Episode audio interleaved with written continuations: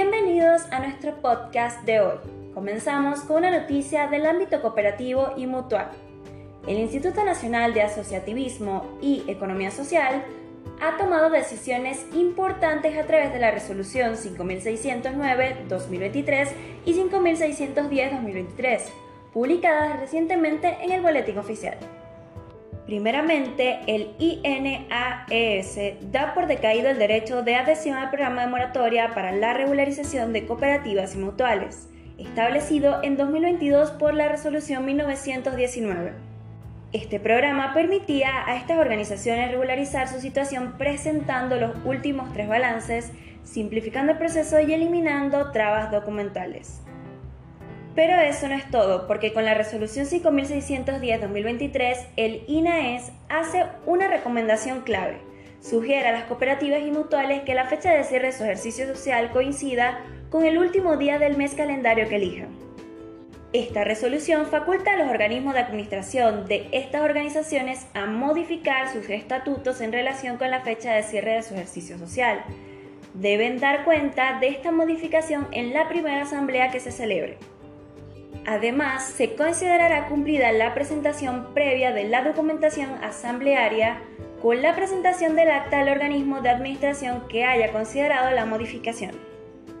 Estos cambios brindan a las cooperativas y mutuales la oportunidad de adaptar sus procesos de manera más fácil y eficiente.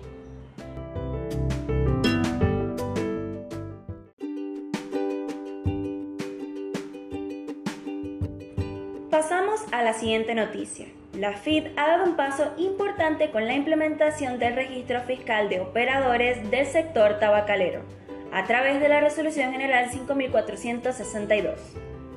Este registro está dirigido a manufactureros e importadores específicamente definidos en los incisos D y E del punto 1 del título Normas Generales Complementarias de Impuestos Internos Tabacos RGDGI 991.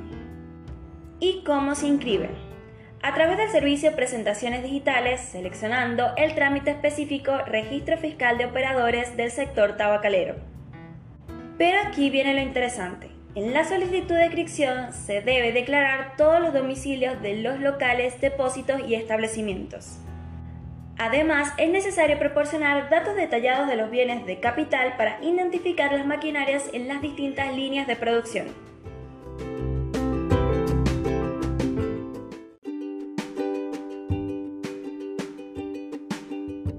Finalizamos nuestro podcast con una noticia que marca cambios significativos. El presidente ha firmado el decreto 8-2023 reduciendo la cantidad de ministerios a 9. Ahora los ministerios son Economía Interior, Relaciones Exteriores, Comercio Internacional y Culto, Defensa, Seguridad, Infraestructura, Justicia, Salud y Capital Humano. El jefe de gabinete adquiere nuevas atribuciones, interviniendo en empresas y sociedades de la administración pública y gestionando los derechos societarios del Estado Nacional en empresas bajo su ámbito. La modificación ministerial trae consigo la creación del Ministerio de Capital Humano que centraliza educación, cultura, trabajo y desarrollo social, absorbiendo funciones de educación, cultura, desarrollo social y el Ministerio de las Mujeres. El Ministerio de Infraestructura incorpora responsabilidades de obra civil, vivienda, comunicaciones y transporte. El Ministerio del Interior expande su dominio absorbiendo las áreas de ambiente y turismo y deporte. El Ministerio de Seguridad amplía su competencia asumiendo el servicio penitenciario y dando origen a la Agencia Nacional de Materiales Controlados. En el ámbito del Ministerio de Justicia se ubica la Unidad de Información Financiera, mientras que en el Ministerio de Seguridad gestiona la Agencia Nacional de Materiales Controlados y crea la Agencia Nacional de Discapacidad para impulsar políticas inclusivas.